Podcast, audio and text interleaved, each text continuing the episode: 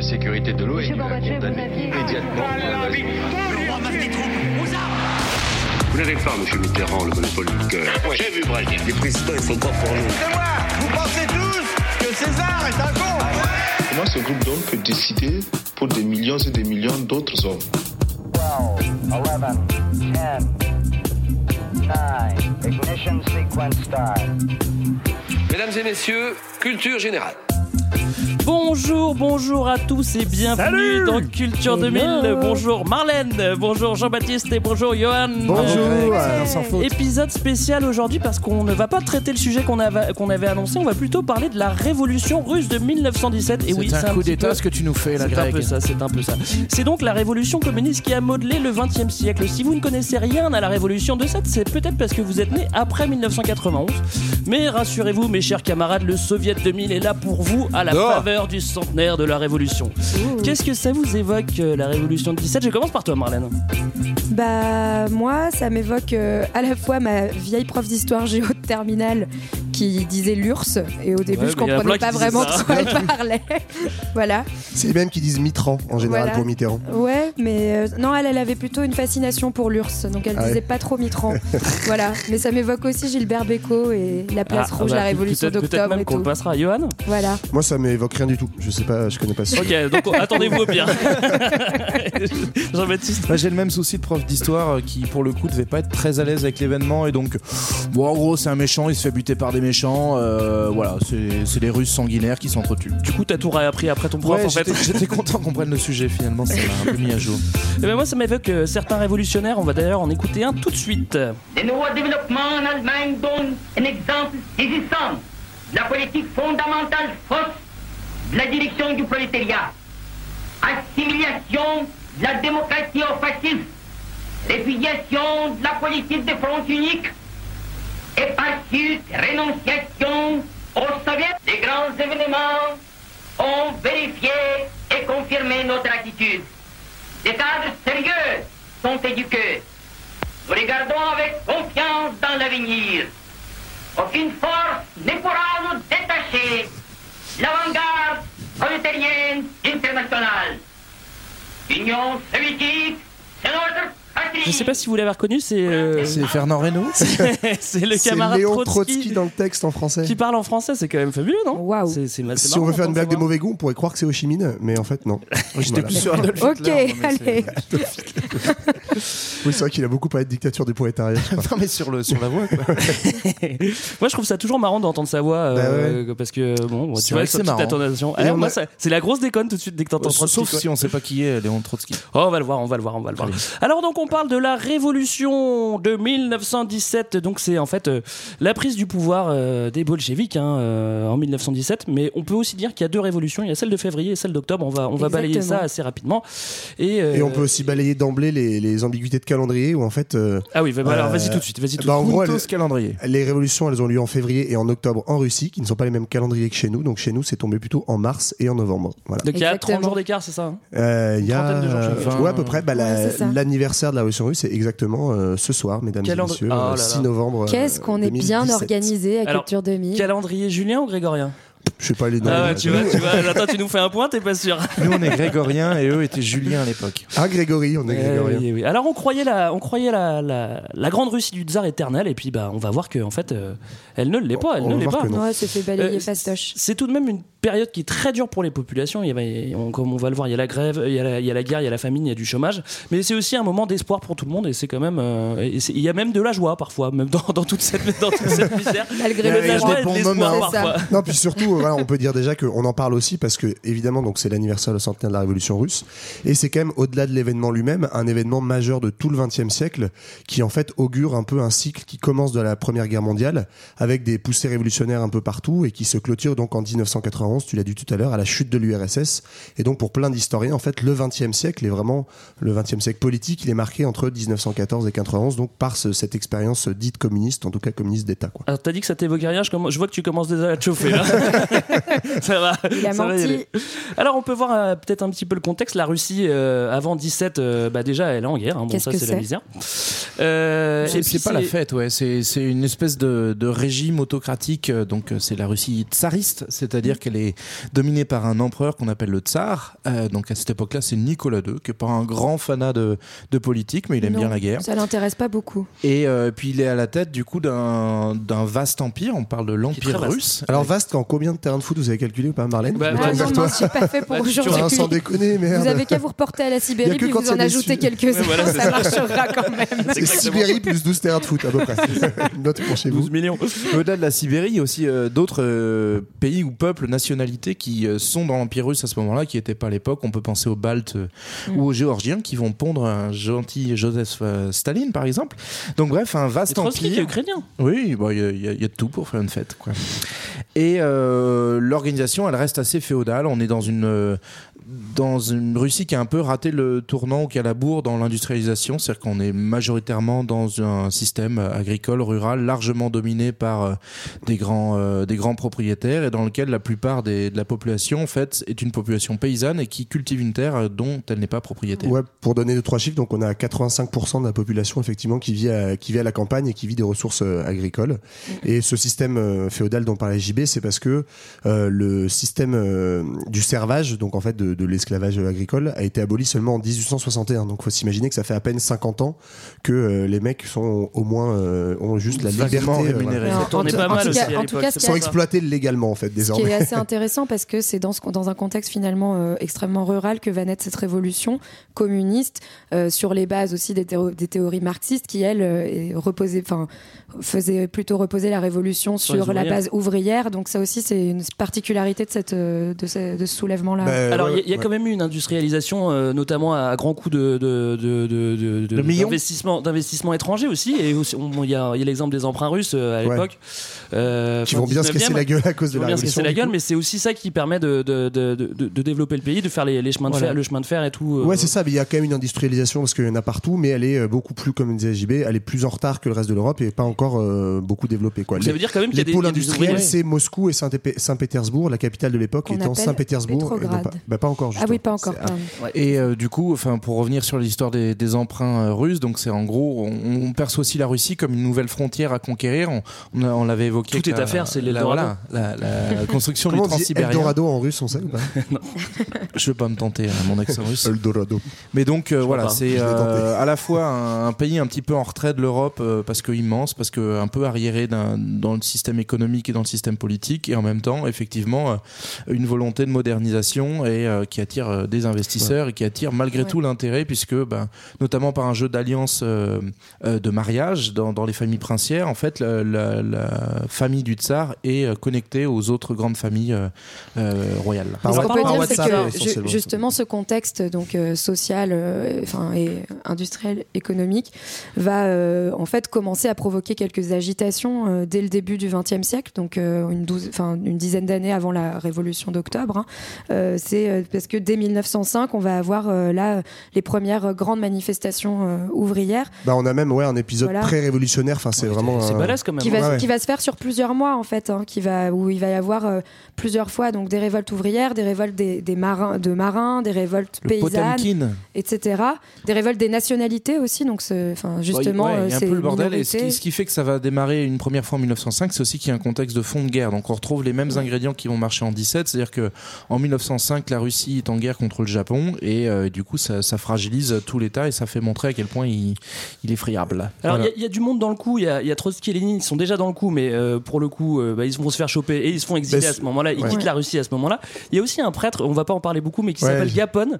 Et Oui. il y a une- son C'est histoire un genre de prêtre rouge. euh, C'est un prêtre rouge, mais un peu Ouais, agent qui- double, qui va- c'est-à-dire qu'il surveille les révolutionnaires et en même temps, il est, en même temps, il est chauffe pour qu'ils fassent la qui révolution. va C'est être pas à la tête de la manifestation de janvier, non. Qui- En gros, bah voilà pour pour raconter ce qui se passe rapidement l'événement. Donc il y a une manifestation massive. euh, Voilà, ça c'est lâché pour la première fois. dit, voilà, allez, allez, On est allez, allez. tranquille. Allez, Euh, qui, est le- qui a lieu le 22 janvier donc euh, 1905. Grosse manifestation euh, euh, à Saint-Pétersbourg et donc l'idée c'est d'aller marcher vers le palais du tsar pour euh, pour, en Pour fait se détendre. Non, non, justement pas pour euh, couper la tête. C'est l'idée c'est plutôt Non, réclamer du pain, des hein, vivres, ouais. etc. Mais c'est une c'est une révolte très importante mais qui est- qui vise pas forcément la chute du régime. Euh, voilà et en fait cette révolte va être réprimée très violemment. C'est ce qu'on va appeler le, le dimanche rouge donc avant le, le Bloody Sunday. euh, de YouTube. c'est celui-là, le premier vrai, vrai Bloody Sunday. Enfin, on rigole, mais c'est pas très drôle parce qu'il y a vraiment énormément de morts. Et euh, voilà. Et ça, en fait, c'est un peu la démonstration du pouvoir très autocratique et autoritaire Ça- de ce tsar qui est en fait un, qui a un, un pouvoir à l'ancienne, quoi, qui, qui est complètement désuet pour l'époque. Euh, et ça va marquer très fortement la Russie. Un parce que cette répression va définitivement entériner la rupture en fait entre le tsar et le peuple et donc la volonté pour une grande majorité du peuple de le foutre à la porte. Donc ça préfigure 1917. Et surtout, cet épisode révolutionnaire marque en fait la première apparition des soviets. Donc on va en parler après. Mais ces soviets qui sont des formes de comités auto-organisés dans les fabriques, dans les quartiers, dans les usines, etc., n'apparaissent pas en 17, mais apparaissent la première fois en 1905. Et à la tête notamment du plus gros soviet qui est celui de Petrograd, on a qui Un certain Léon Trotsky. Eh Donc ben déjà voilà. à l'époque, euh, voilà. Euh, alors on l'a dit, le, le tsar il est très autoritaire. Tu, l'as- tu, tu viens de Nico, le prouver. hein. Tu, tu viens de le prouver. Il a désingué tout le Il monde. Il a, il une police politique qui s'appelle l'Ukraina. Et, euh, et- mais par contre, après cette révolution de 1905, il- le, le roi, le, le roi, non, le, le tsar. tsar, le tsar lâche un peu de l'est. Et c'est à ce moment-là qu'il crée la Douma. Ouais, il crée que la Douma, c'est-à-dire l'Assemblée. euh, En gros, on fait un premier pas vers le- un régime parlementaire, sauf qu'assez vite, il va utiliser l'arme de la dissolution et, et assez vite, il va aussi il revenir sur, euh, sur les droits qu'il va donner. Donc, il y a un début de semblant d'ouverture. En fait, on va se donner une petite vitrine euh, pour calmer justement les bourgeois qui réclament un peu plus de liberté. euh, mais globalement, ça, le, le régime reste dans les mains du, du- de Nico. Quoi. Alors, euh, c'est vrai que ça, ça boue déjà en 1905, mais ça fait longtemps que les, les, les, les- les- les- les idées socialistes se répandent partout en Europe, euh, à la fin du 19e et au début du 20e. Et c'est pas, c'est pas juste en Russie, mais quand même en Russie, tu vois, ça, ça, ça commence à chauffer parce que c'est vrai que ces mecs-là, ils ont la dalle. et, et, euh, Tout simplement, ils sont- ouais. ils sont- sont la dalle, ces mecs-là Ils ont froid, on Ils peut le ont dire, froid parce que ils le ont Sahara faisait chaud, Ils là ont on peut dire souvent qu'il fait froid quand même. Mais c'est pas, c'est pas isolé en Europe, c'est ça que je veux dire. Non, mais voilà, bah, il y a eu ce précédent-là. C'est comme tu disais, c'est pas isolé. Et surtout, ce qui va être euh, très marquant, c'est l'épisode de la Première Guerre mondiale. Donc cette époque-là, tu disais, en gros, industrialisation. On l'a déjà dit dans d'autres épisodes, mais industrialisation dans toute l'Europe. Donc ça veut dire formation de classe ouvrière et montée des partis et courants socialistes. Et il faut bien comprendre que partout, euh, ces partis socialistes sont numériquement très nombreux. En Allemagne, on a des plusieurs millions, je sais plus, je crois que c'est 3 à 5 millions de syndiqués qui sont dans des syndicats socialistes. À l'époque, se dire socialiste, on le rappelle, c'est être révolutionnaire en fait. C'est pour euh, euh, Ouais. une démocratie socialiste et mettre fin au, au parlementarisme tel qu'il existe. Et mettre fin aux classes. Alors qu'il vient d'arriver en Russie, quoi, mais bon. Alors qu'il vient d'arriver, mais partout en C'est pas suffisant. Et donc, il est assez récent partout. oui. on a ce mouvement ambivalent en fait donc de pousser des forces socialistes donc révolutionnaires partout qui sont internationalistes pardon c'est-à-dire que ce qu'elles défendent c'est la lutte des classes donc des, des prolétaires contre la bourgeoisie plutôt que euh, des nations entre elles et en parallèle de ça on a une compétition des nations qui commence à, à être de plus en plus développée notamment dans un contexte de euh, conquête coloniale etc qui mène en fait débouche sur la première guerre mondiale en 14 et en fait cet événement qui va être majeur euh, pour comprendre la suite qui est euh, la trahison de la grande majorité des partis socialistes européens alors qu'ils se désinternationalisent, genre ouais, nos copains c'est euh, les socialistes allemands, français, anglais, etc. Ils vont tous aller gentiment au Parlement, voter les crédits de guerre et en fait soutenir leur nation et trahir la lutte de Ouais, classe contre c'est les le- nations. C'est l'histoire sur laquelle on s'est Ouais. quitté avec Jaurès, donc qui, qui, Absolument. qui meurt là-dessus sur Ce qu'on l'échec appelle du les unions sacrées. ouais. Et donc du coup, effectivement, le- la, la Russie, comme tous les autres pays européens, va se retrouver embarquée dans cette grande guerre euh, sur euh, des motifs bah, qui vont être assez peu convaincants. Mais il y a un échec d'un démarrage révolutionnaire en 14, et c'est finalement l'usure de la guerre en fait qui va qui va un petit peu chauffer tout le monde, et notamment bah, euh, en fait qui va pouvoir euh, faire démarrer la révolution en Russie. D'une part parce que en fait la Russie gère sa guerre bah, pas pas Mal. top. Globalement, ils se font un peu massacrer. Bah, faut dire qu'en face, il y a les Allemands casque à point. Voilà, c'est donc toujours, ils aiment bien les débuts de guerre, les Allemands en général, et c'est plutôt là où ils sont balèzes. les Le Russes patron, sont- on sait jamais ce qui peut se passer. Calme-toi, Johan. Les Russes sont alliés aux Anglais et aux Français, donc ils font face aux Allemands et aux Autrichiens, et ils se font gentiment ramasser la gueule. Alors, on- Non, et puis euh, comme, enfin, comme dans d'autres révolutions, enfin, je pense notamment à la Révolution française, on a, on a vraiment un contexte aussi de, enfin, voilà, de famine, de, de pénurie alimentaire, de climat, l'État. de climat euh, hyper défavorable, enfin, tout ça qui s'ajoute à la guerre et qui ils va- ont choisi leur pays, les mecs, ils se plaignent Voilà. tout le temps du froid, mais bah, va vivre ailleurs. non, mais- mais qui va, qui va vraiment alimenter aussi le mécontentement. Bah, et, c'est voilà. évident. Euh, euh, juste pour revenir une, une demi-seconde sur la Terre, on a, Oui. on a- sur la guerre, on a deux fronts. On a le front l'ouest avec euh, d'ouest avec euh, avec forcément la frontière française et à l'est, bah, évidemment, c'est les Russes. Ouais. Et c'est ce qui inquiète aussi beaucoup les Alliés, c'est que si la Russie lâche euh, pas, pas, pas, pas, forcément les alliés, pour cause les, de, les Français et les Anglais. oui, si les, si les Russes lâchent, euh, soit, soit s'ils perdent ou soit s'il y a une révolution, on n'y pense pas tout de suite, bah, c'est une catastrophe pour le front ouest et donc euh, ça fait bien stresser les alliés quand même. Yes. Et, euh, et, euh, et, bah, on va voir c'est ce qui va se passer. hein. Je vous fais un gros spoil, mais Bah. Tout ça nous mène en fait euh, ouais, début, Début 17, 17. où euh, tout est vraiment réuni pour une bonne grosse euh, une bonne grosse révolte populaire puisque bah on vient de le dire donc il y a le contexte de guerre euh, où que la la, jury- la Russie gère très mal, ce contexte de de- d'état aussi très mal géré parce que le tsar euh, euh, ne gère plus du tout correctement son empire, qu'il y a une contestation du pouvoir politique, des pénuries, des famines, un hiver très très rude, etc. Bref, ça commence à chauffer et donc euh, la révolte repart de plus belle euh, février euh, février 17 donc première première euh, période de la révolution. Alors ce qui est marrant, c'est que le, le tsar, lui, euh, pour, pour, pour remonter un peu son pays, s'est dit bon allez, vas-y, moi je prends les opérations militaires. Et en fait, il quitte, il quitte Saint-Pétersbourg. Ouais. Et en fait, il est dans le sud. C'est-à-dire qu'il est, il est pas du tout sur place au moment en février quand ça commence à chauffer. Et il a juste des petits télégrammes. Lui, il est sur, les, il est sur le front. Et Tu veux qu'il est tranquillement à la plage à Odessa euh, en je train de se la couler Je douce. pense que ça devait pas être méga Je cool pense non qu'il plus. faisait pas trop chaud non plus. Mais il se doute pas de ce qui, est en train de se passer, euh, de ce qui est en train de se passer euh, à la capitale. Et c'est l'impératrice qui est là qu'on voit des petits télégrammes. Et au fur et à mesure, ça chauffe. Bah, on va voir. faut- ce- du coup, il faut qu'on explique ouais, ce qui se passe à la capitale. Le, enfin voilà, le 23 février, il va y avoir une grève massive, encore une fois. Donc on est, on à Saint-Pétersbourg. Hein, donc, c'est- qui est euh. Pétrograd pour faire un peu moins boche. Voilà. Mais, euh, mais c'est ça la capitale aussi. euh, Mais en tout cas, ce qui, est. ce qui est intéressant, c'est qu'ils vont, vont démarrer plusieurs jours de grève qui sont lancés au départ par euh, des ouvrières, en fait, hein, par un mouvement de femmes à l'époque, euh, qui vont être rejointes ensuite par les ouvriers. Et en fait, euh, ce, le- ce qui se passe, qui va être très intéressant, c'est que le 26, quand le tsar justement ordonne aux soldats d'aller bah, réprimer la foule des manifestants, finalement, les soldats vont se retourner contre le pouvoir, et c'est ce qui va donner autant de force Bah, au mouvement aussi. C'est Enfin, c'est souvent ça euh, dans l'histoire en fait qui Voilà. fait passer un mouvement d'une grève insurrectionnelle à une révolution, c'est quand en fait l'armée ou la police ou les deux basculent dans le camp des, des insurgés quoi. Alors il y a quand Et là même. c'est exactement pardon. ça qui se passe, ouais pardon. Euh, non mais voilà, ma- Marine vient de le dire. Il y a quand même eu des tentatives pour euh, contenir cette, cette, cette- cette masse de, de- de- de- de- de- d'ouvriers qui, qui déferlent sur, la, sur le côté, euh, côté ouest, euh, nord de la Neva. Et euh, ils essayent de, de lever les ponts pour, euh, pour pas qu'ils puissent passer. Malheureusement, le, le- le- enfin, bien heureusement, le, fleuve, le fleuve est joli, ils peuvent passer de l'autre côté. Comme vous l'avez dit, euh, il y a Donc les vous soldats devinerez qui qu'il est tirent sur la russe blanc. foule. hein, Greg. Et euh, et, euh, il y a aussi un, un- un petit événement qui est, qui est anecdotique, mais c'est vrai qu'il y a des soldats qui prennent, qui prennent une, une fabrique d'armes et ils distribuent 70 000 armes à- à- à- Aux insurgés, ouvriers. ouais. Donc forcément, ça, ça fait Ça un gros un mouvement, peu. ça fait flipper tout le monde.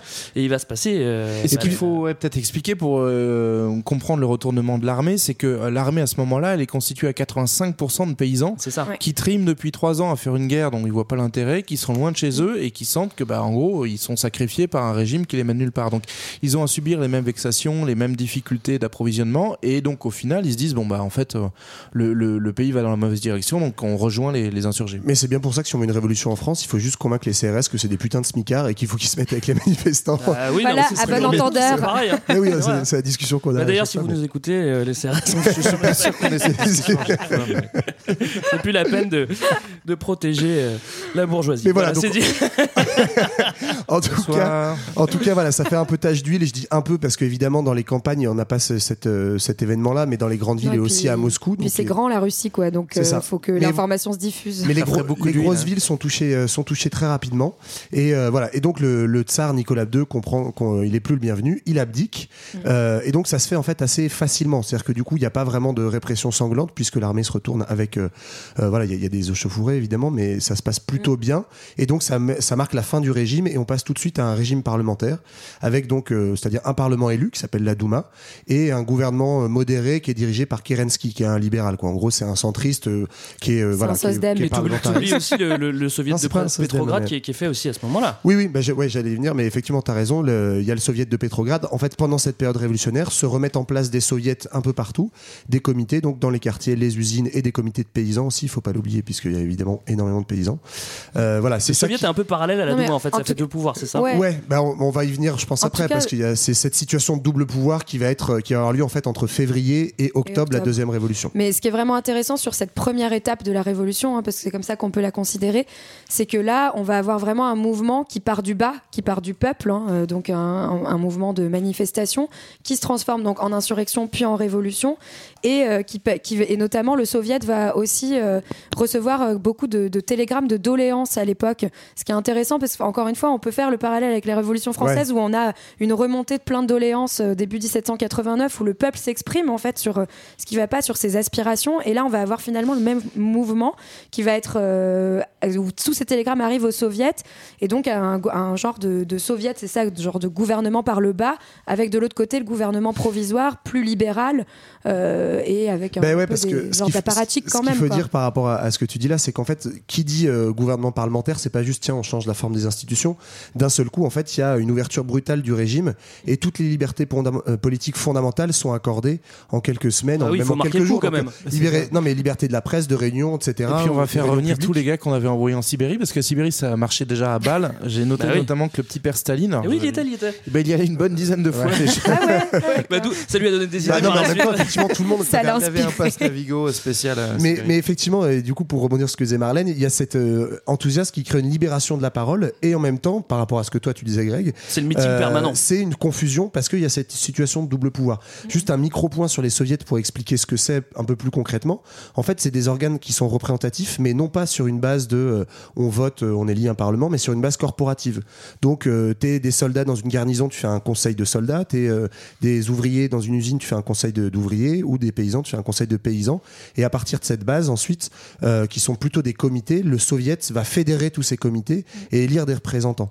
Et en fait, cette structure, euh, elle va, elle va diffuser de partout en Russie et, il va y avoir, du coup, à partir de février, un genre de double pouvoir, donc un nouveau gouvernement euh, libéral et cette architecture de soviet qui existe partout en Russie. Et les deux, en fait, vont très concrètement tout ce qui est les questions de ravitaillement, de défense, puisqu'on est encore en guerre, on est toujours en guerre contre l'Allemagne. Toutes ces questions-là vont être, vont être battues, en fait. Enfin, on va, s- il va y avoir une concurrence entre les soviets et, le, et les, les institutions classiques, quoi. Alors on l'a dit, c'est la fin des Romanov, la révolution est acceptée dans quasiment euh, tout le pays, ça va assez vite, euh, on déboulonne les symboles impériaux, mais ce, que, ce, ce dont on n'a pas parlé en fait, c'est que notre ami euh, Lénine, est Zuri- euh, Lénine est à Zurich et Trotsky est à New York, c'est-à-dire qu'eux ils participent pas du Ouais. tout à cette révolution, donc c'est vraiment une sont révolution du... ouais. C'est vraiment une révolution du peuple, c'est-à-dire qu'on a toujours l'image du révolutionnaire, mais la vraie révolution elle se fait vraiment par le peuple et sans eux à ce moment-là. en Ouais, fait. ouais, et Ils sont Lénine- pas là du tout. donc euh, ils ont Ils, les boules. ils reviennent en courant, quoi. L'image qui est très célèbre, c'est Lénine qui revient donc en avril et il y a une statue euh, où euh, je crois à la gare où il est arrivé en fait où euh, il a, il a prononcé son premier discours mais il revient comme exilé. Il est connu dans les milieux intellectuels et socialistes comme un, un leader politique. Il est très connu en Europe aussi, mais effectivement euh, il n'était pas en Russie à ce moment-là quoi. Et alors, ce qui est marrant sur le sur le retour de Lénine, c'est bon, c'est le la, la petite anecdote un peu classique, mais c'est il est en il est en Suisse, donc pour retourner en Russie, il doit passer par l'Allemagne en Ce fait. qui est pas facile, Ouais, hein Pas top top Comment à il fait En fait, c'est là où ça, ça éclaire la petite histoire qui éclaire la grande, c'est Je suis que content que tu... Je sais de quoi tu vas parler, Juste ça après la, plaisir. la- la révolution de février, le nouveau gouvernement qui se met en place se dit ok, on garde la même priorité, c'est gagner la guerre. Pourquoi? Pour euh, honorer nos engagements euh, vis-à-vis des Anglais et des Français, pour montrer que euh, on peut largement vivre sans le tsar. Donc du coup, en fait, le nouveau gouvernement répond pas du tout à l'attente populaire qui est de mettre fin à la guerre et de s'atteler aux, aux réformes, mais il dit ok, d'abord on finit, on gagne la guerre, et ensuite on fera les réformes. Donc, les petits Allemands, ils se disent, oh putain, il y avait une révolution, on avait euh, coup de bol pour faire un gros strike et se débarrasser des Russes. Et bah, pas de chance, faut jouer encore. Et donc, Lénine, quand il dit, bah, moi, je voudrais bien, bien. Ouais, je voudrais bien voir au bled, euh, voir si je peux pas pousser un peu les marrons. Et bah, le- les Allemands disent, ok, vas-y. Bah ça les arrange Bah bien. oui, ça les arrange bien en fait. Ça C'est- les arrange c'est- bien. Trotsky lui met plus de temps à rentrer. Mais du coup, en fait, euh, justement, c'est là que rentrent les bolcheviks en, en- en- dans le jeu, parce qu'en fait, le parti bolchevique, c'est le parti de Lénine qu'il a créé en 1903, avant même la, la révolution de 1905. Et du coup, quand il revient à la charge, quand il arrive au soviet de Petrograd, et ben, il arrive euh, en tant que Lénine et en tant que bolchevique, quoi. Et là, euh, il va vouloir. euh, Et en fait, cette arrivée, elle est le d'autant- truc, quoi. pourquoi elle est déterminante aussi Et parce qu'en fait, Lénine est, quoi qu'on en pense, un très bon tacticien euh, politiquement à ce moment-là. En quelques mots, le parti bolchevique, en fait, avant que Lénine, enfin, Lénine est déjà à sa tête, mais avant qu'il rentre en Russie, ils sont sur une ligne de petits partis révolutionnaires, presque un peu sectaires, assez fermés sur lui-même, et ils ont une position très ambiguë vis-à-vis des soviets. En fait, pour eux, c'est surtout des organes de déstabilisation. Ils défendent pas forcément l'extension des soviets. Enfin, c'est pas, ça n'a pas du tout été théorisé en tant que tel. Et Lénine, quand il rentre, en fait, en avril, il écrit un texte qui est devenu très célèbre, qui s'appelle les Thèses d'avril, où en fait, il fait presque un virage à 180 degrés. Il est en minorité dans son parti. bah, il, fait même, il dit- il est même trop radical. Ouais, c'est ça. à- En fait, il, il dit, ok, il comprend que s'il veut aller plus loin et faire une révolution socialiste et pas juste libérale, il faut euh, adopter les aspirations du peuple. Les aspirations du peuple, c'est quoi? C'est un arrêt immédiat de la guerre, donc faire arrêter les combats. Deux, euh, distribuer la terre à ceux qui la travaillent, donc aux paysans. Et donc, comme il y a des en les, il y a des soviets paysans qui sont mis en place, sa ligne euh, directrice, il dit tout le pouvoir aux soviets. C'est la première fois qu'il dit ça. Ça, Ça, il voilà. le martèle, hein. Et ça, c'est ce qui- Bankable, et c'est ce qui fait en fait que d'avril à, que d'avril à octobre, les bolcheviks, pardon, Continue, continue. les bolcheviks en fait vont, vont croître progressivement, être de plus en plus légitimes Voilà, et de que- plus en plus présents dans les soviets. Et c'est ce qui fait que quand euh, va arriver octobre, ils vont réussir à faire tomber le comme un fruit. Donc euh, cette illustration, on la voit bien. En gros, il pèse pour euh, 10% ou 13% des, des membres, des, enfin des, des délégués des soviets euh, au début de l'été. Donc les 13% c'est des bolcheviks et les autres bah, c'est d'autres tendances. Et euh, au moment de la révolution, juste avant la révolution donc d'octobre, ils sont déjà à plus de 50%. Donc il y a une forte progression Bah, ils vont noyauter les Soviets- les qui, est- Soviets bah, qui est permise Bah, par, euh, par cette ouverture du programme en fait. Euh, les bolcheviks arrêtent de parler de la révolution et des grosses lignes marxistes en disant ok d'abord il faut qu'on qu'on fasse basculer des gens de notre côté en disant bah ok priorité à la fin de la guerre et priorité Et, effectivement sur- euh, et surtout, ce qui est malin, en fait, c'est que euh, ça, c'est un, un truc qu'on voit assez peu, mais euh, pendant cette période euh, entre février et octobre, c'est le gros bordel. Et en fait, de facto, tu as déjà plein de comités paysans qui euh, prennent les terres, en fait, qui ont déjà exproprié Oui, les grands oui, oui. propriétaires terriens et qui déjà la gèrent collectivement.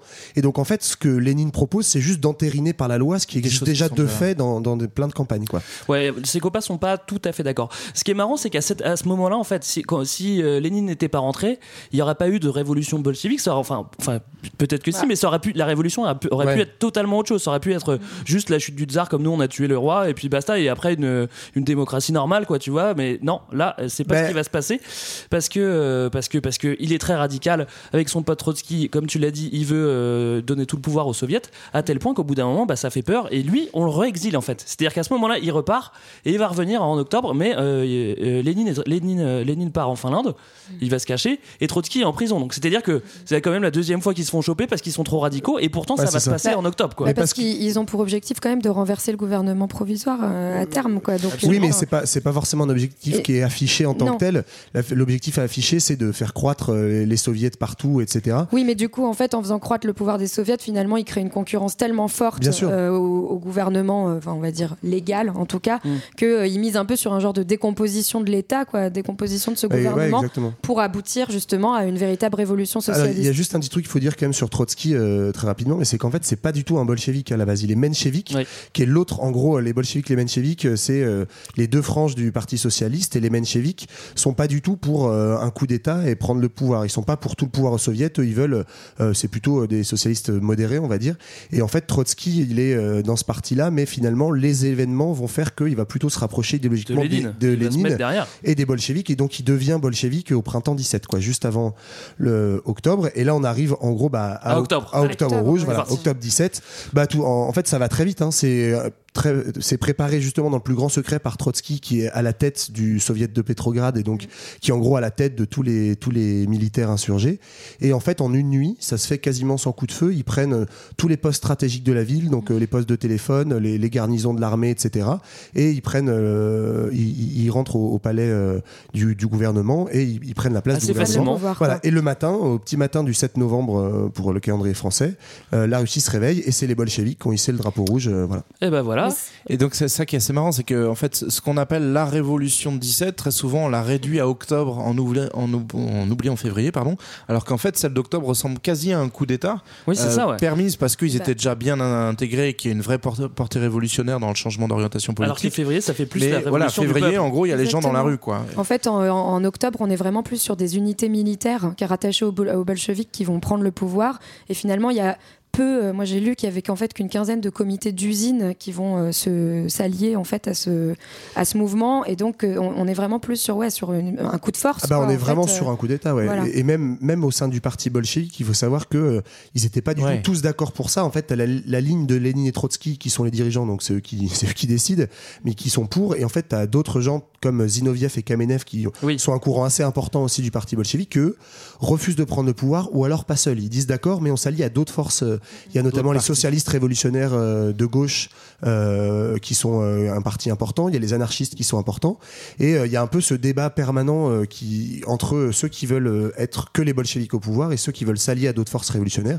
Et c'est les premiers qui vont euh, qui vont l'emporter. Alors le 25 octobre, il y a Kerensky, le chef du gouvernement provisoire, qui s'en va et en gros c'est parti pour 74 années de folie soviétique. Voilà, à la semaine prochaine. non, on va, on va vite parler des premières mesures avant de faire une pause, une pause Bah, musicale parce ouais. qu'il faut qu'il Bah, marque le celle, coup. en fait, c'est celle des c'est- tasses c'est- d'avril de c'est- Lénine. quoi, Oui, voilà, c'est plus très concrètement. On avait dit qu'on adaptait notre programme pour avoir un soutien populaire et notamment dans les campagnes. Donc, première mesure, fin de la guerre. Donc, on proclame immédiatement qu'on veut ouvrir des pourparlers pour mettre fin à la guerre de façon multilatérale. Enfin, bref, qui veut discuter avec nous pour mettre fin à la guerre, on le fait. Et deuxième chose, on ordonne la- les réformes agraires, c'est-à-dire le partage des terres. Mais là où c'est malin, pour pas s'empêtrer dans une grosse réforme difficile à gérer depuis, le, depuis en haut, on dit en gros aux soviets localement, dé- débrouillez-vous. C'est vous qui gérez quoi. ouais. C'est-à-dire que à cha- à charge à vous sur votre sur votre canton, sur votre euh, sur votre village, de dire euh, voilà voilà quelles sont les, les terres disponibles et comment on s'organise pour. euh, Et dans un premier temps, pareil dans les usines, puisque donc euh, décret sur la terre et euh, contrôle ouvrier de la production. Donc on exproprie les propriétaires d'usines et ce sont désormais les comités de fabrique, les soviets en fait, qui, euh, qui doivent gérer euh, les entreprises. Juste un tout petit dernier truc avant la, la pause musicale. Ce qu'il faut comprendre, c'est que les bolcheviks ne pensent absolument pas ce coup d'État comme une fin en soi, même si c'est un coup d'État. Mm. On l'a dit tout à l'heure, il y a une poussée socialiste un peu partout. Et eux, dans leur idée, en fait, c'est que ce soit juste une étincelle pour déclencher la révolution ailleurs. Et en fait, Lénine et Trotsky savent très bien que si ça pète pas en Allemagne, si ça pète pas ailleurs, ils sont foutus parce qu'ils pourront pas tenir seuls les rênes de la révolution. Et, euh, et malheureusement, la- l'avenir leur on- donnera. on l'a dit d'ailleurs qu'on pensait- et que tout le monde pensait que la révolution allait d'abord être en Allemagne. On l'a dit ça ou pas? On, on le redit, on le redit. avec On le force. redit, mais, mais c'est marrant. surtout, Lénine pensait ne pas vivre la révolution Ouais, c'est ça. vivant, donc ça c'est assez drôle aussi. Cette idée de l'étincelle qui va démarrer euh, en Russie, mais pour mettre le feu au reste de l'Europe, euh, c'est c'est déjà très présent puisque c'est le Iskra. Euh, étincelle en russe, c'est le nom du, du journal doué, hein. euh, du mouvement ouvrier euh, russe dès 1900 en Il est fait. brillant. Donc en fait, ils n'ont jamais eu la prétention de faire la révolution chez eux euh, et basta, mais plutôt de servir un peu de prétexte pour que les Allemands euh, ou les Anglais euh, puissent euh, eux démarrer la révolution aussi. C'est ça. On s'écoute un petit peu de musique. Qu'est- Qu'est-ce qu'on écoute, Johan? Alors, on s'est choisi la chanson des partisans de l'amour. Alors, ce ne sont pas les gens qui défendent l'amour, mais c'est la chanson qui a été écrite sur les rives du fleuve Amour. Donc, imaginez-vous, vous êtes paysan russe, vous êtes en 1917, vous avez Vous des grosses froid, hein. bottes, vous avez très Il a les yeux qui brillent, Johan, Ah oui, je vous et, là, hein. et là, genre, t'as as tous les, tous les paysans qui sont organisés en soviet autour de toi et tu dis que tu vas marcher sur Petrograd. T'écoutes ça et ça te met chaud au cœur. Allez.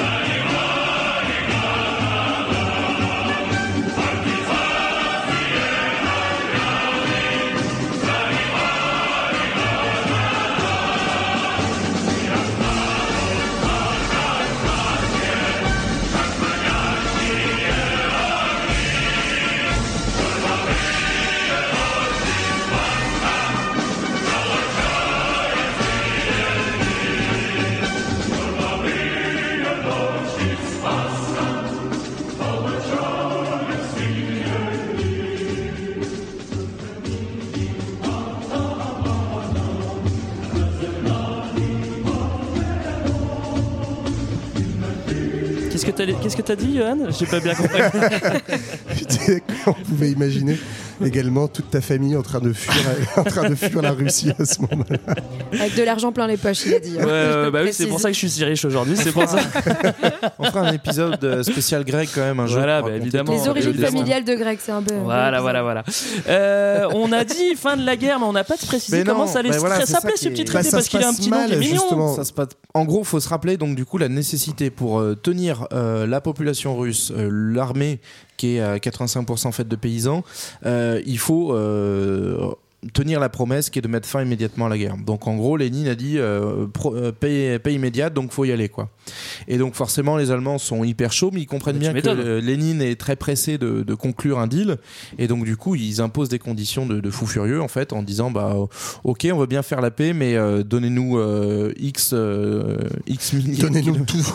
Donnez-nous tout. C'est- Voilà, complètement bénéf pour l'Allemagne, quoi. De kilomètres carrés de superficie. Enfin, ils vont tant à de terrain de football de-. En fait, a, posteriori, même, euh, même les révolutionnaires euh, d'autres pays diront que c'était une connerie.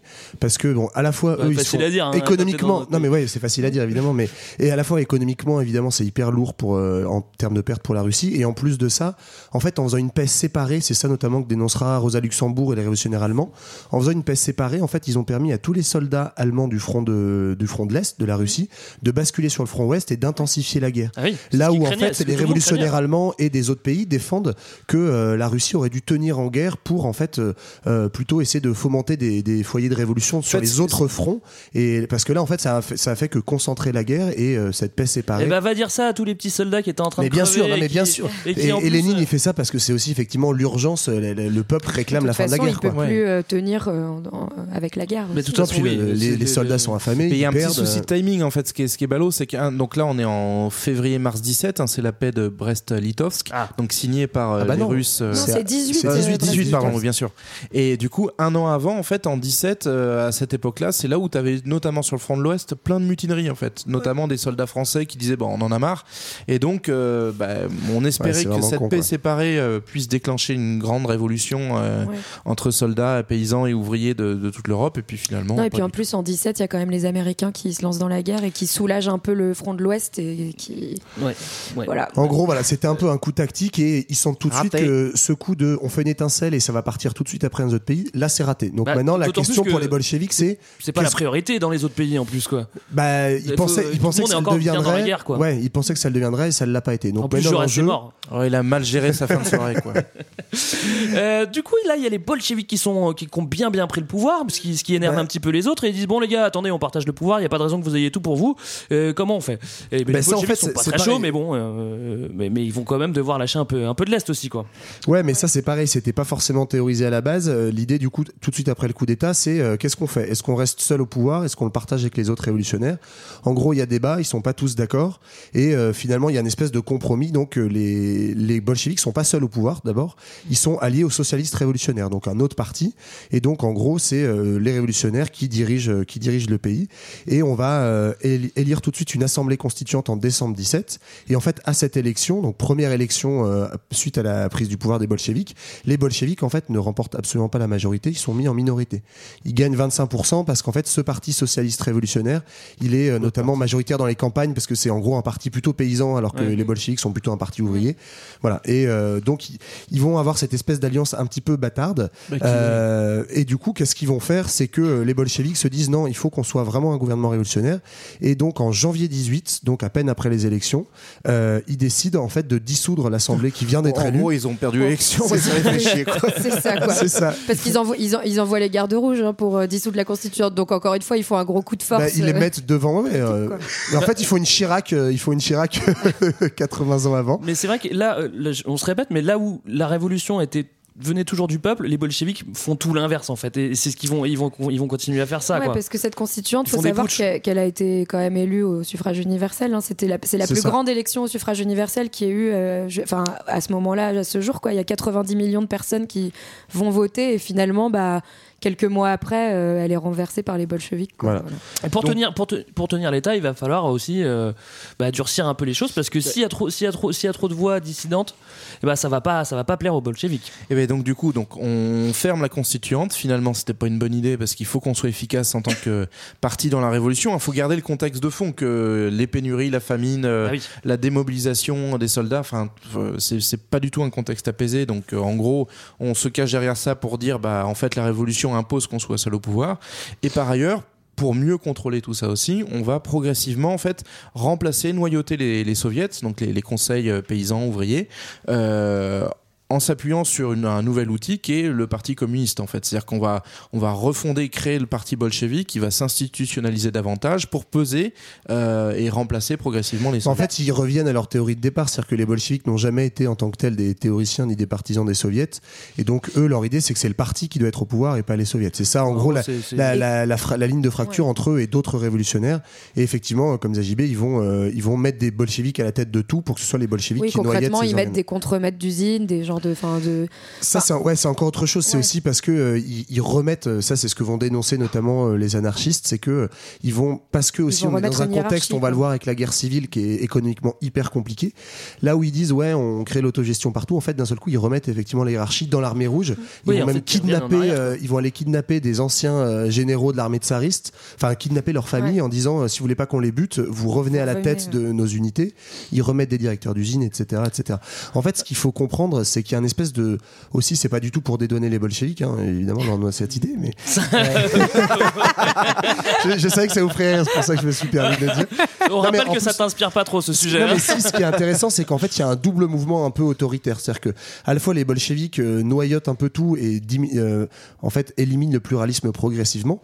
Mais il y a aussi, à cette époque-là, une vraie aspiration populaire à ça, en fait. Et on voit euh, des exactions, en fait, depuis la base, dans plein de soviets, etc., où on veut euh, éliminer les éléments, les, les opposants politiques, évidemment les blancs, hein, donc les, les- la, la, la ouais. Russie Ah, ouais, il y a en fait des actions même même, entre- du peuple contre des journaux, j'ai vu, euh, qui sont considérés comme bourgeois, etc. Enfin, C'est ça, en fait. La violence se, se met petit à petit dans la révolution, qui est chose qu'il n'y avait pas au début. En quoi. fait, c'est ça, on est dans un contexte très violent et évidemment la, la, la plus grande preuve de ça c'est et la- qui sera ensuite pour leurs opposants euh, présentée comme la plus grande er- erreur en fait des bolcheviks, c'est la création de la Tchéka.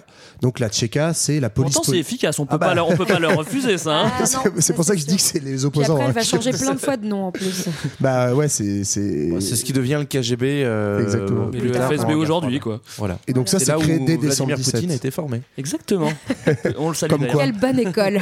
Nous écoute ce soir. Euh, la Tchéka, oui, bah, une police, euh, une police contre-révolutionnaire qui est pas, qui est pas forcément secrète au début, mais. euh, Non, une mais- police révolutionnaire justement. Enfin, Oui, ou- enfin contre les Oui, contre-révolutionnaires. contre les contre-révolutionnaires. Voilà. J'ai Après, est-ce que c'est révolutionnaire en soi Bon, Je sais pas. mais- Euh, oui, alors il y a quand même aussi euh, la guerre, la guerre. euh, c'est maintenant c'est la guerre civile. Bah voilà, tu ça. rajoutes parce que ils ont, on a quitté la guerre, mais maintenant c'est la guerre civile. Comme on l'a dit, il y a les blancs, il y a les rouges, donc c'est un gros on bazar. On Il faut peut-être euh, justement l'expliquer. Alors hein. les blancs, bah, c'est ceux qui sont toujours tsaristes et qui sont fidèles au tsar. Ouais, même ils si le veulent tsar ré- n'est pas encore mort. rétablir hein, on est le- encore en 17. Rétablir l'Empire. Rétablir l'Empire. et t'as les rouges qui sont euh, alors les, les, les, les blancs sont plutôt sont plutôt sortis des villes Le problème, c'est que les blancs, c'est pas juste. En fait, au départ, t'as juste. des- T'as pas de guerre civile parce que t'as juste les tsaristes qui sont en minorité. Et comme les bolcheviks, en fait, ils se mettent progressivement à dos tous les autres, tous leurs alliés qui étaient leurs alliés à la base. hein. Les libéraux, puis les socialistes révolutionnaires, les puis etc. anarchistes aussi, Puis ouais. les anarchistes. En fait, les blancs vont être. euh, Il va y avoir d'un seul coup tout le monde contre les bolcheviks. Et ça, ça va créer en, en ce qu'on va résumer les blancs, les rouges. Enfin, il y a quand même encore quelques alliés avec les, les bolcheviks, mais plus beaucoup. Et c'est le début de cette guerre civile. Et ça, c'est ça qui va être dramatique pour le régime parce que alors qu'ils pensaient pour installer tranquillement leur régime socialiste, en fait, ils se tapent une guerre de trois ans qui va durer jusqu'en 1921. et qui va être terrible parce qu'en fait le, le- le pays va c'est pas parce qu'il y a eu la révolution que le pays va mieux l'économie elle est pas du tout repartie et en fait on se recolle une guerre civile ce qui est ce qui est presque pire qu'une guerre qu'une guerre mondiale quoi enfin Eh ben, je sais pas en fait si c'est pire mais bah, bon en ça reste une de guerre quoi victimes, ça va être pire. Et en fait, ce qui va tuer le plus de monde, c'est même pas la guerre civile, c'est la famine. Ouais. En gros, on arrive en 1921, qui est une année où, en fait, il y a à la fois des causes économiques, c'est-à-dire que toutes les ressources agricoles, soit elles ont été pillées par l'Allemagne pendant la guerre mondiale, soit elles ont été taries par les réquisitions des bolcheviks, parce qu'en fait, comme euh, voilà, il y a une situation de faim, les bolcheviks euh, réquisitionnent de force euh, la nourriture dans les campagnes pour pouvoir euh, nourrir les villes. Du coup, il y a plus de, il y a, il y a plus à bouffer, en gros. Et en plus de ça, il y a des, des conditions climatiques qui sont terribles. En gros, ils cumulent, euh, c'est vraiment la guine totale l'année 21. C'est pas de bol. C'est hiver super froid, printemps, été super On avait sec. tout bien préparé avec les copains et puis un mauvais hiver. Et voilà, non, mais du coup, la situation, c'est qu'il y a une misère. Les villes perdent un tiers de leurs habitants. Euh, faut s'imaginer, voilà, les, les villes, euh, les habitants des villes partent en errance pour aller dans les campagnes chercher à bouffer. Il y a plus à bouffer. Les, les paysans refusent d'approvisionner les villes, donc euh, en fait, euh, Ouais, sabotent bah, refusent- eux-mêmes les réseaux de distribution. Il y a plus de réseau ferroviaire et on a euh, des cas de cannibalisme. Enfin, il y a des trucs hallucinants. J'ai vu des photos, je sais pas si vous avez vu. Ça- ouais, ouais, on voit des gens Ça, qui vendent des pas. membres d'enfants dépecés en fait sur des marchés et les gens bouffent des, des chevaux, des gens, des Alors c'est vrai qu'aussi il y a plus de tu dis qu'il y a plus de voie de communication parce que c'est vrai que par exemple le chemin de fer était très dépendant de, de l'industrie euh, allemande vu qu'en fait c'est eux qui avaient fourni toutes les pièces ils ont ils ont plus les pièces les Allemands vont pas les filer évidemment et il y a également une aide américaine contre euh, pour, pour aider le, le peuple russe pendant Ouais. pendant deux ans ça c'est quand même incroyable que juste après la révolution il y ait une aide une aide, une aide américaine pour C'est Gorky qui va bouffe, lancer quoi. un appel euh, international ouais, à la solidarité parce que cette famine, on considère que c'est le pire événement euh, euh, d'épidémie ou de- ou, ou d'événement naturel depuis la grande peste noire euh, du Moyen-Âge. En fait, il y a 5 millions de morts dans cette famine à l'année 21. Donc, va te taper un nouveau régime socialiste quand t'as une guerre civile plus une famine, bah ça part mal. Bah, on est bien loin de, de l'espoir euh, qu'on avait au début, genre quand, on, quand, quand le tsar abdique, il dit allez, euh, société sans classe, on Bah, en va fait, tous là, être égaux, ça va être génial. C'est une société russe qui est sans État et d'ailleurs on, on disait que la guerre euh, civile se, se bornait pas juste aux blancs contre les rouges. En fait, ça, ça pète de partout. Il y a plein de camps. Il y a notamment ce qu'on appelle les armées vertes. Ah, cela sont je ni connaissais rouges- pas. Ni rouges ni blancs. En fait, c'est des armées euh, paysannes, mais ça monte à Avec effectifs, à la c'est pas cela, non. Ça monte à 20 000, 30 000 personnes qui quelquefois sont, sont réellement armées comme des armées modernes parce qu'ils ont attaqué des garnisons et qui vont faire la guerre et aux blancs et aux rouges. euh, et souvent, ça s'accompagne aussi de particularismes locaux où on va défendre la région euh, indépendamment de l'État russe. Alors la révolution est passée, mais qu'est-ce qui se passe dans le reste du monde? Pendant ce temps, à Veracruz, Alors, euh, c'est parti pour un petit tour d'horizon de toutes les belles choses qui se passent pendant l'année Régale-nous, 1917. régale-nous. Alors, bon, hormis euh, une petite guerre mondiale qui se déroule essentiellement sur le front européen, euh, en fait, on constate à l'époque un mouvement, euh, bah, c'est un peu ce qu'on ce qu'on a dit avant, hein, un mouvement socialiste et de gauche qui s'étend euh, au reste du monde. hein. Euh, on peut pro- donner plusieurs exemples, notamment euh, avec euh, du côté de l'Amérique, euh, le début d'un gouvernement J'aime bien que tu dises l'Amérique. Le continent américain, oui, exactement, de l'autre côté de l'Atlantique, où euh, en avril 1917, le gouvernement mexicain va pour la première fois instaurer un impôt sur le pétrole aux compagnies pétrolières étrangères, donc qui est en fait un genre de prémisse à une future nationalisation euh, dans le cadre euh, d'un gouvernement qui va se revendiquer euh, socialiste par la suite. Euh, de la même manière, on a des grèves générales qui se multiplient au Brésil, euh, au Chili, etc., avec une réclamation de hausse des salaires. Donc encore une fois, ça, ça bouillonne un peu partout. Euh, ça, ça se diffuse, hein, ça, il commence à nous, à nous courir voilà, un petit peu. Salopard de ça se diffuse même dans le tiers-monde, c'est incroyable. Et donc, euh, et de la même pas de raison. hein. de la même manière, on va avoir aussi euh, du côté indien un des premiers mouvements de, de de soutien en fait euh, aux planteurs d'indigo notamment contre les industriels anglais qui va être soutenu par Gandhi. C'est à ce moment-là que Gandhi devient une vraie figure publique et qu'on a un début d'organisation d'un mouvement ouvrier et paysan contre les colons Euh, C'est déjà voilà. à ce moment-là. c'est- C'est un peu le, c'est le printemps des Voilà, c'est révolutionnaires, quoi. c'est le printemps des révolutionnaires. Printemps qui va par contre se finir mal hein, dans certains endroits, avec euh, notamment l'Allemagne, où, comme euh, l'avait dit Johan tout à l'heure, on a un parti communiste euh, extrêmement fort, hein, donc euh, notamment mené par euh, Karl Liebknecht, Liebknecht, c'est ça qu'on Ouais. dit Liebknecht. et euh, Rosa Luxembourg, et qui, vont, euh, qui va être réprimé euh, très euh, violemment en fait euh, à la fin de la guerre hein, en, Pan- en pan. 1918. Et réprimé, quand même, faut le dire, par les socialistes. Enfin, c'est là où, Tout à fait. où c'est la, fin, de- c'est pas grave, c'est la fin de la Johan. révolution, c'est Et- le parti Il y en aura socialiste qui d'autres. bute les communistes. Voilà, et enfin un dernier petit truc, hein, là on n'est pas du côté de la Révolution, mais 1917 c'est une date très importante au niveau du Moyen-Orient puisque c'est l'année de ce qu'on appelle la déclaration Balfour, donc c'est-à-dire que c'est un ministre anglais qui euh, va euh, déclarer euh, tout simplement que le gouvernement britannique est favorable à l'établissement d'un foyer national juif en Palestine et cette déclaration va par la suite avoir de grandes conséquences puisque elle va être notamment euh, employée comme un argument euh, massif, en tout cas de taille, par les Anglais, euh, par les Anglais, par les Israéliens pour euh, fonder l'État d'Israël, en, ouais. en, en tout cas par les sionistes pour Ce dire qu'ils étaient appuyés par les Ce Européens. qui pourrait nous Voilà. donner une bonne petite idée de sujet pour la suite, par exemple. Par Un exemple. petit truc sympa, quoi. Voilà. Euh, très bien, merci Marlène. On va retourner euh, dans le froid, hein, euh, et puis à la famine, et puis à la guerre civile, et puis tout ça, tout ça, tout ça, quoi. hein, euh. Vous savez pas annoncé au début qu'il y avait des moments un peu joyeux Bah, ils sont passés là, c'est fini en fait. C'est La fête, c'est juste, fini, ouais. juste le moment, C'était fini, ouais. juste à l'abdication du tsar, là les gens la sont contents, chanson mais où c'est le les seul moment. marchent, là. Euh, Bah là, c'est un peu le passage du. Donc on est dans les années euh, 20, 20, 21, ouais. 22 quoi. On Donc- est en plein dans cette, ce qu'on a appelé plus tard la grande guerre patriotique. C'est ça, donc Oh, cette c'est double beau. guerre civile, on le redit, entre à la fois blanc et rouge et, euh, et ville et certains- campagne. et en fait. certains verts aussi. hein, Et certains verts, On c'est on ce que je dis, donc entre, ville et campagne notamment. Euh, et là, en fait, on- il y a. l'année 21 qui est un peu un tournant euh, où c'est euh, définitivement on entérine quoi. le fait que ça devient le communisme de parti et plutôt le communisme des soviets. Donc le parti communiste fait euh, notamment deux choses majeures. Première chose, c'est euh, très symbolique et ça restera un peu symbolique dans le combat après entre les anarchistes et les communistes, c'est euh, Kronstadt. En gros, Kronstadt, c'est une base de C'est marins. une base euh, non, de céréales, ça fait un peu. euh, Pour le petit déjeuner, fais le plein de vitamines avec Kronstadt.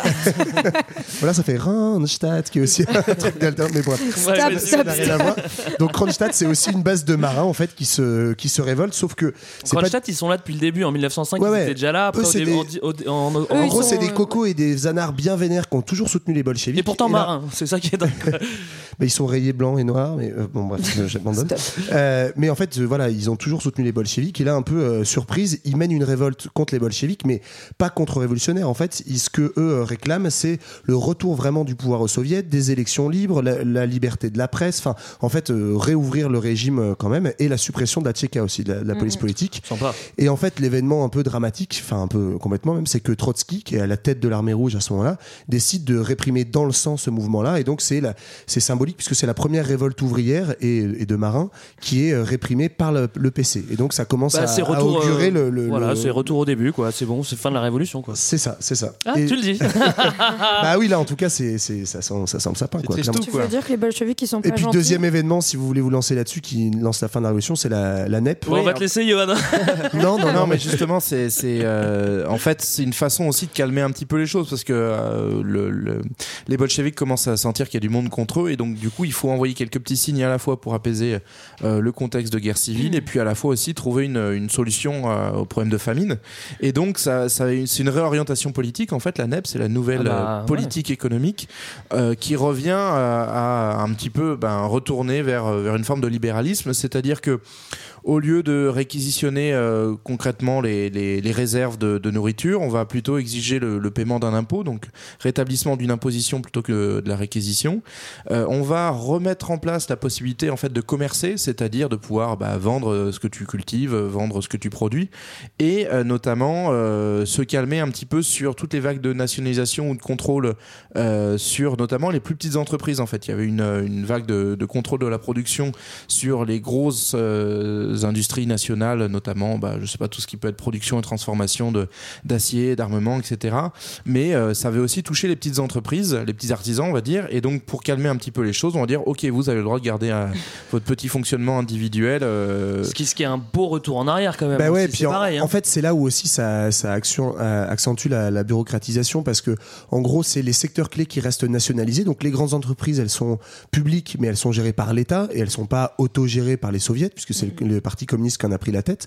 Et les petites entreprises, en fait, reviennent à un fonctionnement privé et en fait, c'est un, un retour, une forme de capitalisme, quoi. Et donc, on est plus du tout déjà, en fait, dès le 21, dans une économie euh, purement socialiste, mais déjà dans une économie mixte entre du petit capitalisme pour la petite propriété et euh, de la nationalisation, donc du capitalisme d'État pour, le, pour les secteurs Tout clés. ça euh, dans le but de garder le pouvoir quand même. Ouais. quoi. de, ouais, de garder le pouvoir aussi en fait euh, parce que le pays est exsangue euh, suite à la guerre civile et à la famine et par exemple quand JB disait remettre l'impôt c'est tout bête mais c'est qu'en fait c'est parce qu'ils se sont rendus compte qu'ils se sont plantés en réquisitionnant de force les réserves rien, des paysans. l'économie, les paysans ont coupé les vivres des villes et donc ils peuvent plus faire tourner l'économie. Donc ils se disent bon on est un peu obligé de faire ça quoi. Ça c'est quand même euh, c'est quand même dur parce qu'à ce moment-là il pourrait très bien y avoir des, des, des, des nouvelles euh, des, des nouvelles manifestations. Et là que dalle en fait. C'est-à-dire que on leur dit allez vas-y il y a une- police qui, qui va te qui va te casser la tête si tu si t'es pas d'accord avec moi. Oh, je remets le capitalisme en fait parce que le reste ça marche pas je suis désolé. Ouais, mais bon, C'est encore une fois, remettre les choses dans, leur contexte. ça fait, regarde bien ce euh, qui s'est passé avec ça fait Kronstadt. 4-5 ans que en fait, c'est- le euh, chaos, c'est la chaos. guerre. Quoi. Et puis encore une fois, euh, eux, ce qu'ils avaient tablé, c'était euh, on prend le pouvoir pendant quelques mois et après c'est la révolution partout quoi. Et en fait, la révolution elle a lieu nulle part, donc euh, ils se disent oh qu'est-ce qu'on fait? Bon, bah, on va s'installer un peu. 74 ans Et donc, du Pour coup, prendre en fait, de bah, ces, deux épisodes-là, ils marquent euh, globalement, alors pas directement, mais la, la fin de la, de la- de la guerre civile où euh, ça va être une victoire militaire de, de l'armée rouge, euh, malgré la mobilisation aussi de contingents étrangers. hein, on l'a pas dit, mais euh, il y a les Japonais, il y a les Turcs, il y a les Français, les Anglais qui vont venir un peu jouer euh, aux côtés des Russes blancs contre, contre la Révolution. Donc tout ça, finalement, finit par être remporté par l'armée rouge, qui n'était pas écrit sur le papier à la base. Et par ailleurs, on va rentrer dans une stabilisation du pouvoir, mais qui s'accompagne effectivement d'une bureaucratisation, d'un contrôle euh, de plus en plus strict. Et puis, avec la disparition un peu plus tard de, de Lénine, on y reviendra peut-être, euh, bah, on va aussi revenir sur, sur la NEP pour, euh, pour revenir à d'autres modes de fonctionnement euh, tout aussi brutaux et, et fort cadre en conséquence. Johan, je suis sûr que tu voulais revenir un petit peu sur les soviets pour dire les choses que tu n'avais pas dites sur les soviets. C'est faux. On te laisse Non. la fin de l'épisode et puis on, va, va boire boire un l'apéro. coup. non, non, c'est pas ça. C'était, on s'était dit qu'on on, on ferait un petit peu un bilan de l'héritage de ça. Vas-y. Parce qu'en fait, euh, derrière ça, ensuite, bah, il y a eu euh, 70 ans de, du RSS et donc euh, euh, ce qu'on a appelé le communisme. Et en fait, toute cette ambiguïté entre le communisme, qu'est-ce que c'est pour euh, la plupart des gens, dans l'esprit des gens, c'est le parti bolchevique et c'est ce qu'ils en ont fait. Et ce qui est d'ailleurs euh, l'autre euh, l'autre truc qui porte un peu à confusion, en fait, c'est qu'on parle de- des Russes à partir de, de 1921. On parle plus de la Russie mais de l'URSS et on les appelle les soviétiques. Alors que en fait, Alors justement, plus, les, ouais, voilà, les soviets Ouais. ont été les premières victimes. C'est de- tout l'abus de langage du pouvoir qui va réussir à faire croire ça en, en se disant une démocratie socialiste, démocratie soviétique, etc. c'est triste. Hein. Et en fait, ouais, mais on, on l'a déjà un C'est petit vrai. peu évoqué euh, tout à l'heure, mais effectivement, en fait, il y a deux courants qui s'opposent. C'est quelque part le communisme des soviets et le communisme de parti. En fait, euh, la- les, les soviets ont inventé des, des principes démocratiques assez, euh, assez originaux et assez nouveaux. Le seul précédent un peu qu'on a dans l'histoire équivalent, c'est la Commune de Paris, dont on n'a encore jamais parlé, mais peut-être qu'à l'occasion on se fera un, un petit épisode. On a dit comment ça se passait un peu, mais en fait, euh, voilà, le principe, c'est de partir l'organisation politique démocratique depuis la base vers le haut et non plus depuis le haut vers la base, et donc de d'étendre au maximum la participation horizontale et ensuite euh, de euh, de faire un principe de pardon de contrôle vertical du pouvoir. Donc en fait, vous donnez le pouvoir à toutes les unités de base. Vous dites dans une usine vous êtes autogéré, un comité de paysans vous êtes autogéré, etc. Puis vous élisez des représentants et c'est ces représentants entre eux à un second niveau qui vont euh, euh, euh, coordonner le pouvoir à un échelon plus large, etc., etc. Donc de la base jusque vers le sommet, avec une idée très importante, c'est l'idée de contrôler en fait de manière verticale la représentation, en disant euh, le problème c'est en fait des dirigeants qui sont coupés de leur base, etc. Donc euh, tout un tas de principes qui sont mis en place, euh, contrôle des mandats, révocabilité permanente,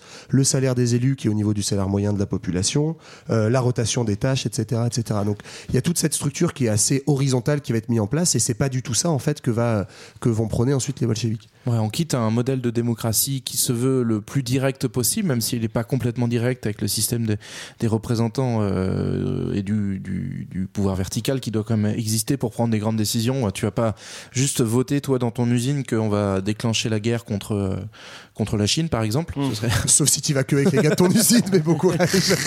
mais, euh, mais donc effectivement, et c'est cette démocratie directe qui va être euh, étouffée et noyautée par, euh, par le, le communisme de parti, donc euh, défendu par les bolcheviks, où l'idée c'est d'a- d'avoir une- une- un contrôle du parti sur l'ensemble de la vie de la société, et donc par conséquent un pouvoir qui cette fois-ci totalement vertical et descendant, euh, en contrôlant progressivement tous ces petits comités locaux qui vont devenir des antennes locales du parti. Quoi. Pe- Peut-être que si, si les soviets, euh, euh, le, le vrai fonctionnement des soviets, comme, comme, comme, tu, comme tu nous le décris, a été resté, ça n'aurait pas duré aussi longtemps. En tout cas, pas 74 ans, probablement. sait pas. rien, en tout cas. En fait, on n'en sait rien, mais c'est surtout que ce système-là, Ouais, ce système-là, en fait, il a duré à peine quelques mois dans une situation de double pouvoir et très vite, il a été complètement siphonné. euh, C'est-à-dire que les soviets ont continué d'exister pendant un moment, mais en fait, ils étaient vidés de leur substance parce que les bolcheviks qui interdisaient toute euh, fraction politique, donc il n'y avait pas d'autres courants, il n'y avait plus que les bolcheviks qui étaient autorisés. Donc, bah, en fait, euh, t'as beau dire, tu mets aujourd'hui en France, euh, même si c'est pas une dictature, un petit comité en disant ouais, euh, euh, venez, c'est là que les décisions se passent, mais il y a que les gens qui, comme- qu'on- qui pensent comme toi qui ont le droit d'y aller. Bah, bizarrement, en fait, Moi, ça me plaît bien. sert à Bah, rien. moins, ça file droit, putain. Ah bah oui, je, je crois que ça filait droit. Ouais.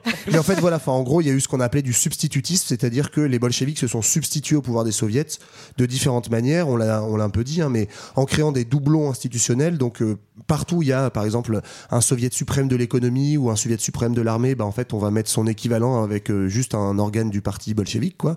Et bizarrement, au bout de quelques mois, c'est cet équivalent qui va prendre le pouvoir vis-à-vis des soviets.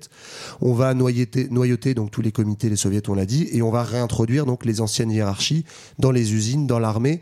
Donc en fait, le mot d'ordre de contrôle ouvrier qui était donné au départ, d'ailleurs qui n'était pas celui d'autogestion, hein, c'est pas exactement la même chose dans la tête des, des, des bolcheviks, mais même ce mot d'ordre de contrôle ouvrier, il va être abandonné. Et la nationalisation ne va pas du tout être en fait un contrôle donc par les travailleurs de leur outil de production, que ce soit l'usine ou, ou- ou la terre pour les paysans, mais il va être un contrôle public de l'État et donc de la bureaucratie bolchevique. Et c'est comme ça qu'on va avoir un État qui va devenir en fait une bureaucratie euh, maximum. Oui, et, qui, et ça, c'est contrôle, voilà. euh, qui contrôle strictement tout qui, et puis qui, qui laisse la place à, à rien d'autre. Et c'est pour ça que ça dure 74 ans.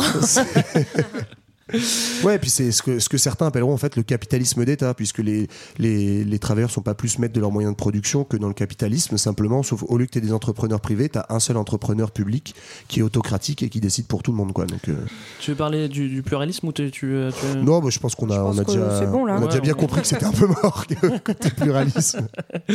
Ok, et ben on va voir un petit peu euh, euh, le futur avec euh, la séquence de Jean-Baptiste Futur 2000.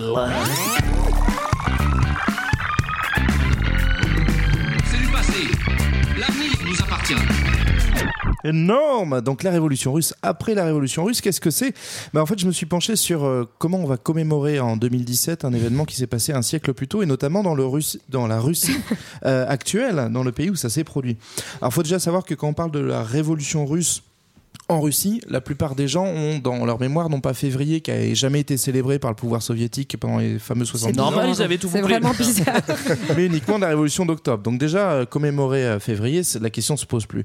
Donc pendant les 60 et quelques 70 dizaines d'années euh, du régime euh, soviétique, en fait, on, on- le 7 novembre, c'est euh, la fête nationale, à la fois hyper festif et populaire, mais c'est aussi les grosses démonstrations de puissance. Vous vous souvenez des petits soldats qui marchent avec des posters géants de, Comme au 14 de. Lénine et de Staline. Voilà, c'est un peu leur 14 juillet à eux, l'o- l'occasion de montrer que l'URSS est un grand pays et qu'il faut bien répéter son catéchisme.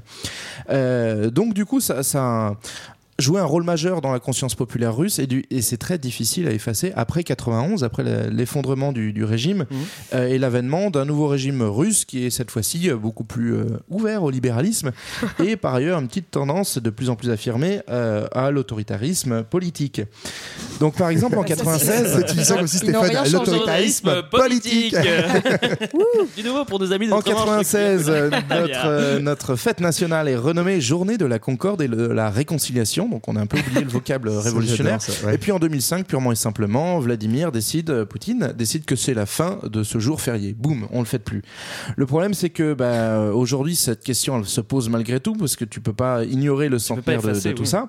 Euh, mais et le gros souci pour euh, pour Poutine, c'est comment on intègre ça C'est qu'il a dans- le même prénom que Lénine déjà, donc c'est comment on intègre ça dans le roman national Parce que en gros, Poutine revalorise l'histoire millénaire de la Russie, notamment euh, valorise l'héritage des tsars. Vous savez que Nicolas II est devenu Saint Nicolas II depuis Ah ouais. 2000. Classe. Mais De toute façon, il faut Euh, bien en prendre un, de toute façon, que ça soit les rouges ou, ou les tsars. en fait, d'une- certaine façon, il a réussi à faire les deux. C'est-à-dire qu'avant la Révolution, c'est bien, c'est stable, c'est la Grande Russie. Après la Révolution, c'est bien, c'est stable, c'est euh, l'État euh, stalinien qui contrôle tout. Donc, du moment que c'est stable et que la population obéit, ça va à notre ami Vladimir.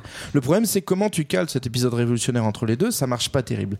Et donc, du coup, ils ont décidé de célébrer, mais un petit peu euh, en catimini, le centenaire, en disant que ça allait avoir une portée pédagogique, c'est-à-dire euh, montrer aux Russes que globalement, la révolution n'a servi qu'à fragiliser l'État, l'a mener dans la Grande Guerre, et heureusement que le grand peuple russe s'est sorti par le haut de la Grande Guerre patriotique. Allez, un et bon nationalisme, un ça fait stable. toujours plaisir. Est-ce que ça marche? Réponse oui, un petit sondage que j'ai collecté pour vous. C'est toi qui as fait le sondage mes amis.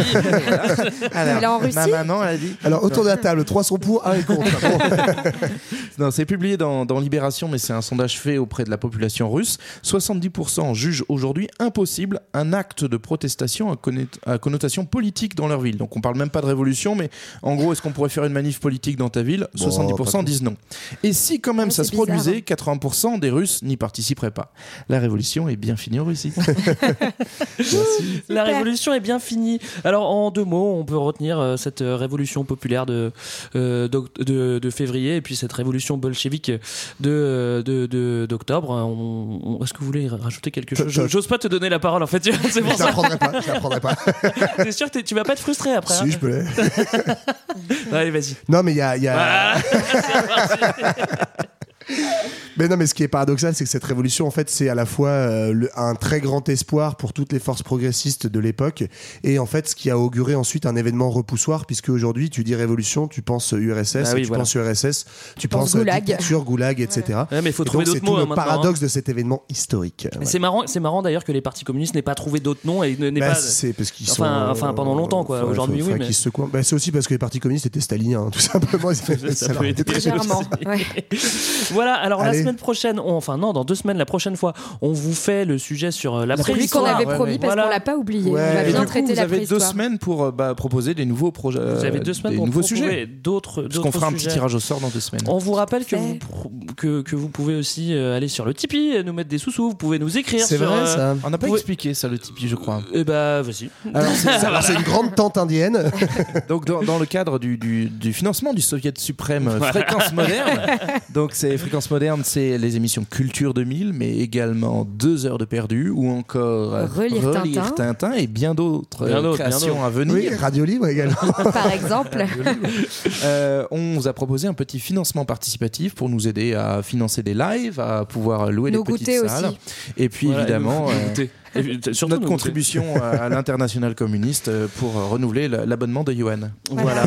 Et euh, bah, je crois qu'on a tout dit. Vous pouvez nous écrire, Donc vous pouvez sur faire ce que vous voulez. Voilà. Fréquence Moderne. voilà, voilà, voilà. Et on se quitte Euh, sur un petit Gilbert Bécaud pour faire plaisir Ouais. à Marlène. Ça va changer un petit peu, au moins un peu de chansons françaises. N'hésitez pas à croiser les bras, vous mettre un petit peu plié à genoux et à faire la danse. Euh, rouge. Salut Bye bye. Devant moi marchait Nathalie. Il avait un joli nom, mon guide, Nathalie. La place rouge était blanche, la neige faisait un tapis. Et je suivais par ce froid dimanche Nathalie.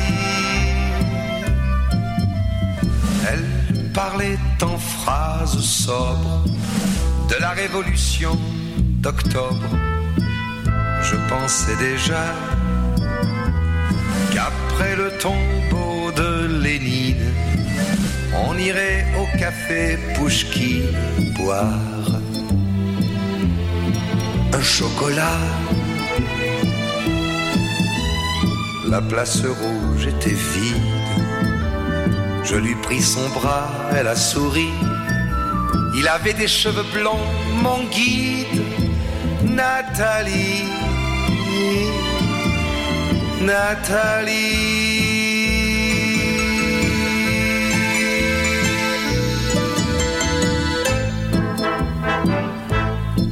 Dans sa chambre, à l'université, une bande d'étudiants l'attendait impatiemment.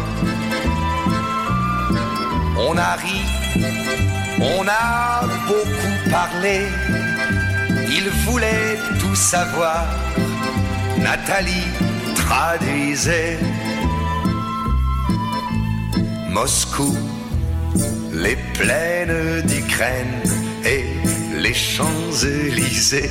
On en a tout mélangé et l'on a chanté.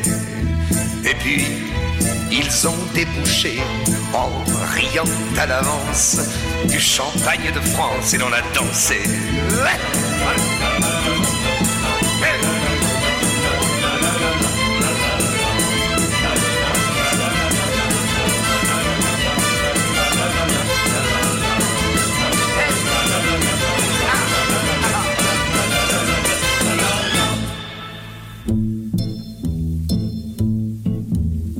Quand la chambre fut vide, tous les amis étaient partis.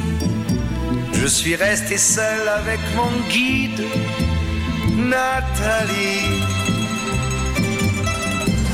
Plus question de phrases sobres, ni de révolution d'octobre. On n'en était plus là. Fini le tombeau de Lénine le chocolat de chez Pouchkine. C'était loin déjà. Que ma vie me semble vide, mais je sais qu'un jour à Paris, c'est moi qui lui servirai de guide, Nathalie.